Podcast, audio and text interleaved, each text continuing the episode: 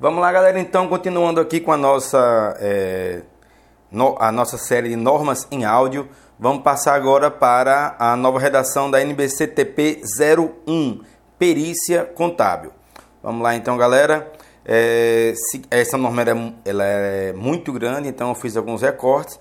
Vamos seguir aqui com os trechos que eu destaquei como mais relevantes. O objetivo esta norma estabelece regras e procedimentos técnicos científicos a serem observados pelo perito quando da realização da perícia contábil, no âmbito judicial, extrajudicial, mediante o esclarecimento dos aspectos e dos fatos do litígio por meio do exame, vistoria, indagação, investigação, arbitramento, mensuração, avaliação e certificação. Há conceitos a perícia contábil constitui o conjunto de procedimentos técnicos científicos destinados a levar à instância decisória elementos de prova necessários a subsidiar a justa solução do litígio ou constatação do fato, mediante laudo pericial contábil e ou parecer técnico contábil, em conformidade com as normas jurídicas e profissionais e com a legislação específica no que for pertinente. O laudo pericial contábil e o parecer técnico contábil têm por limite o próprio objeto da perícia deferida ou contratada. A perícia contábil é de competência exclusiva do contador em situação regular perante o Conselho Regional de Contabilidade de sua jurisdição. A perícia judicial é exercida sob a tutela do Poder Judiciário a perícia extrajudicial é exercida no âmbito arbitral, estatal ou voluntária. A perícia arbitral é exercida sob o controle da lei de arbitragem. Perícias oficiais e estatais são executadas sob o controle do órgão de Estado. Perícia voluntária é contratada espontaneamente pelo interessado ou de comum acordo entre as partes. Sobre execução. Ao ser intimado para dar início aos trabalhos periciais, o perito do juízo deve comunicar às partes e aos assistentes técnicos a data e o local de início da produção de prova pericial contábil, exceto se designados pelo juízo. É, letra A. Caso não haja, nos autos, dados suficientes para a localização dos assistentes técnicos, a comunicação deve ser feita aos advogados das partes e caso estes também não tenham informado o endereço nas suas petições, a comunicação deve ser feita diretamente às partes e ou ao juízo. Letra B. O perito assistente pode, tão logo tenha conhecimento da perícia, manter contato com o perito do juízo, colocando-se à disposição para a execução da perícia em conjunto. Letra C na impossibilidade da execução da perícia em conjunto, o perito do juízo deve permitir aos peritos assistentes o acesso dos autos, o acesso aos autos e aos elementos de prova arrecadados durante a perícia, indicando local e hora para exame do perito assistente. Letra D. O perito assistente pode entregar ao perito do juízo cópia do seu parecer técnico contábil previamente elaborado, planilhas ou memórias de cálculo, informações e demonstrações que possam esclarecer ou auxiliar o trabalho a ser desenvolvido pelo perito do juízo. O perito assistente pode, logo após sua contratação, manter contato com o advogado da parte que o contratou, requerendo o dossiê completo do processo para conhecimento dos fatos e melhor acompanhamento dos autos processuais no que for pertinente à perícia. O perito, enquanto estiver de posse do processo ou de documentos, deve zelar pela sua guarda, segurança e ser diligente. Para a execução da perícia contábil, o perito deve ater-se ao objeto e ao lapso temporal da perícia a ser realizada. Mediante termo de diligência, o perito deve solicitar por escrito todos os documentos e informações relacionadas ao objeto da perícia, fixando o prazo para entrega.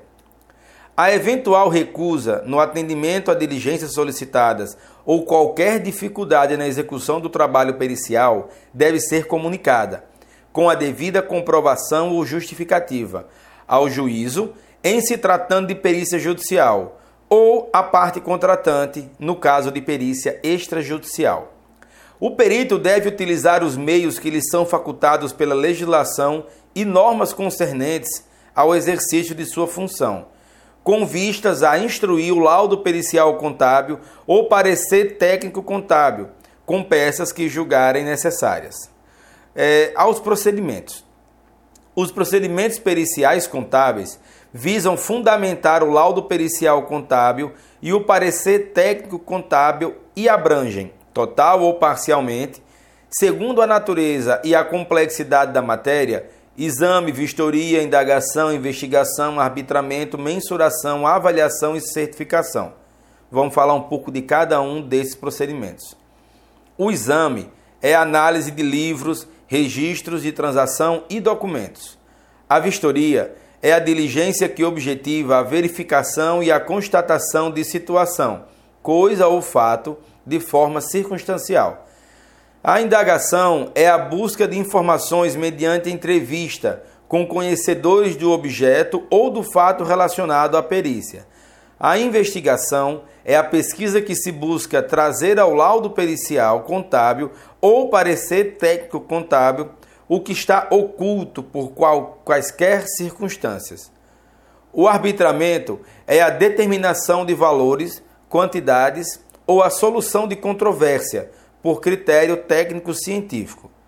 A mensuração é o ato de qualificação e quantificação física das coisas, bens, direitos e obrigações. A avaliação é o ato de estabelecer valor de coisas, bens, direitos, obrigações, despesas e receitas. A certificação é o ato de atestar a informação trazida ao laudo ou ao parecer pelo perito. Conclui, é, concluídos, concluídos os trabalhos periciais, o perito do juízo apresentará laudo pericial contábil e o perito assistente oferecerá, querendo, seu parecer técnico contábil, obedecendo aos respectivos prazos. É, sobre planejamento. O planejamento da perícia é a etapa do trabalho pericial que antecede as diligências, pesquisas, cálculos e respostas aos quesitos, no qual o perito do juízo estabelece a metodologia dos procedimentos periciais a serem aplicados, elaborando a partir do conhecimento do objeto da perícia. Sobre os objetivos do planejamento. Os objetivos do planejamento da perícia são: item A conhecer o objeto e a finalidade da perícia, a fim de permitir a adoção de procedimentos que conduzam à revelação da verdade, a qual subsidiará o juízo, o árbitro ou o interessado a tomar a decisão a respeito da lide. Letra B. Definir a natureza, a oportunidade e a extensão dos procedimentos a serem aplicados, em consonância com o objeto da perícia. Letra C Estabelecer condições para que o trabalho seja cumprido no prazo estabelecido. Letra D.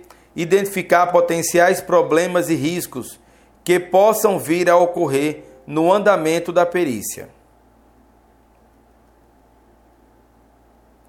Letra E. Identificar fatos importantes para a solução da demanda de forma que não passem despercebidos ou não recebam a atenção ou não recebam a atenção necessária. Letra F. Identificar a legislação aplicável ao objeto da perícia. Letra G. Estabelecer como ocorrerá a divisão das tarefas entre os membros da equipe de trabalho, sempre que o perito necessitar de auxiliares. E letra H. Facilitar a execução e a revisão dos trabalhos. Sobre o desenvolvimento da perícia. Os documentos dos autos servem como suporte para a obtenção das informações necessárias à elaboração do planejamento da perícia. Em caso de ser identificada a necessidade de realização de diligências na etapa de elaboração de plane... do planejamento, devem ser considerados, se não declarada a preclusão da prova documental, a legislação aplicável, documentos, registros, livros contábeis, fiscais e societários, laudos e pareceres já realizados e outras informações que forem identificadas como pertinentes para determinar a natureza do trabalho a ser executado. Quando necessário, o planejamento deve ser realizado pelo perito do juízo, ainda que o trabalho venha a ser realizado de forma conjunta. Quando necessário, o planejamento da perícia deve ser mantido por qualquer meio de registro que facilite o entendimento dos procedimentos a serem aplicados e sirva de orientação adequada à execução do trabalho. Quando necessário, o planejamento deve ser revisado e atualizado sempre que fatos novos surjam no decorrer da perícia.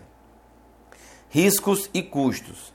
O perito, na fase do planejamento, com vistas a elaborar a proposta de honorários, deve, letra A, avaliar os riscos decorrentes das suas responsabilidades e todas as despesas e custos inerentes.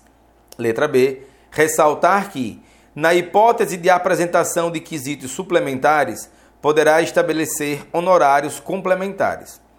Equipe técnica.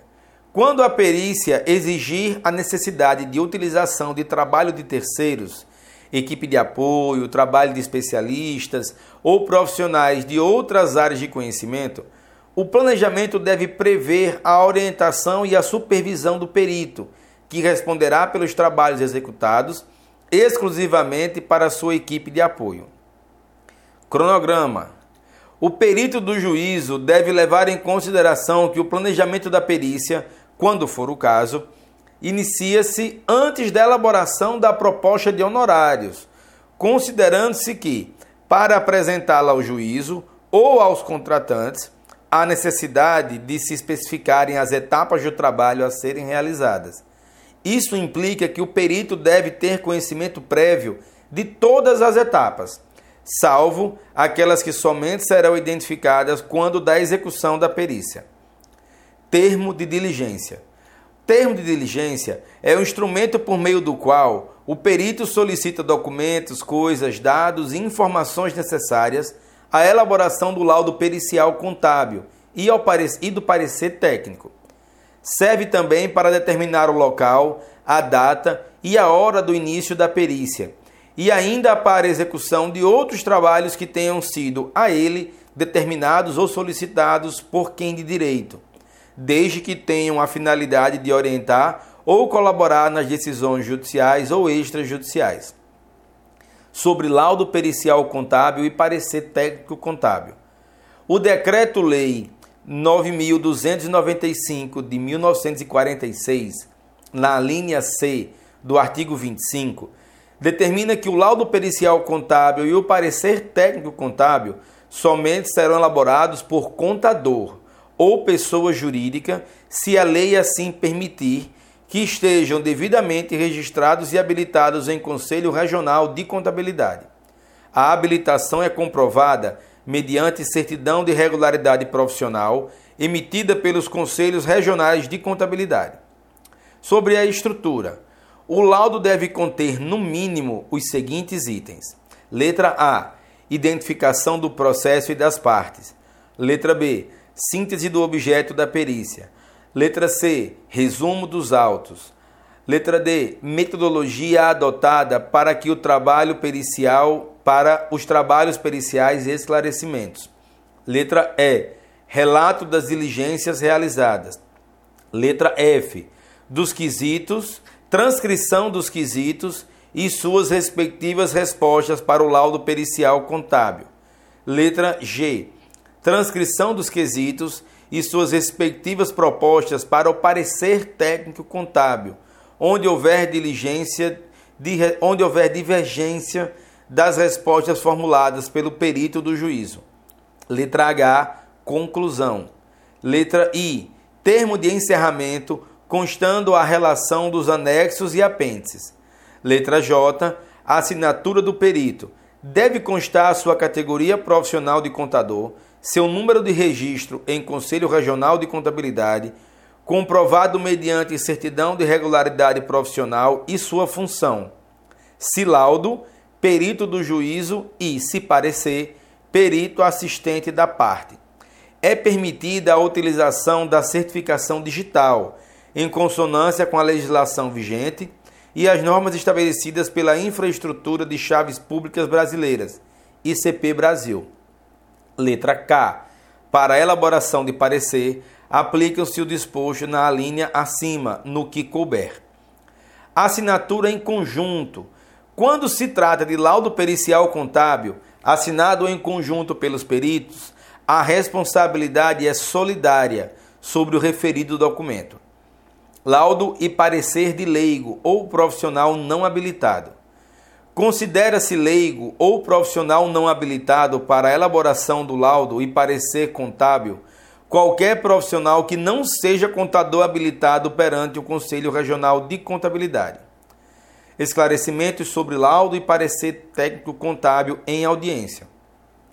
Esclarecimentos são informações prestadas pelo perito aos pedidos de esclarecimento sobre laudo ou parecer, determinado pelas autoridades competentes por motivo de obscuridade, incompletudes, contradições ou omissões os esclarecimentos podem ser prestados de duas maneiras. Letra A. De forma escrita, os pedidos de esclarecimento deferidos e apresentados ao perito no prazo legal devem ser prestados por escrito. Ou letra B, de forma oral. Os pedidos de esclarecimentos deferidos e apresentados no prazo legal ao perito para serem prestados em audiência podem ser de forma oral ou escrita. Quesitos e respostas. O perito deve observar as perguntas efetuadas pelo juízo e ou pelas partes, no momento próprio dos esclarecimentos, pois tal ato se limita às respostas a quesitos integrantes do laudo ou do parecer e às explicações sobre o conteúdo da lide e sobre sua conclusão. Pessoal, ficamos por aqui com mais essa norma em áudio. Espero que você tenha aproveitado. Essa eu dei uma, uma travadinha em algumas frases. Espero que não prejudique a interpretação de vocês. No mais, eu vou ficando por aqui. Professor Valmir Soares Júnior aqui no podcast Normas em Áudio. Compartilhe esse podcast com seus colegas, com seus amigos. E, como sempre, forte abraço, bons estudos e até mais.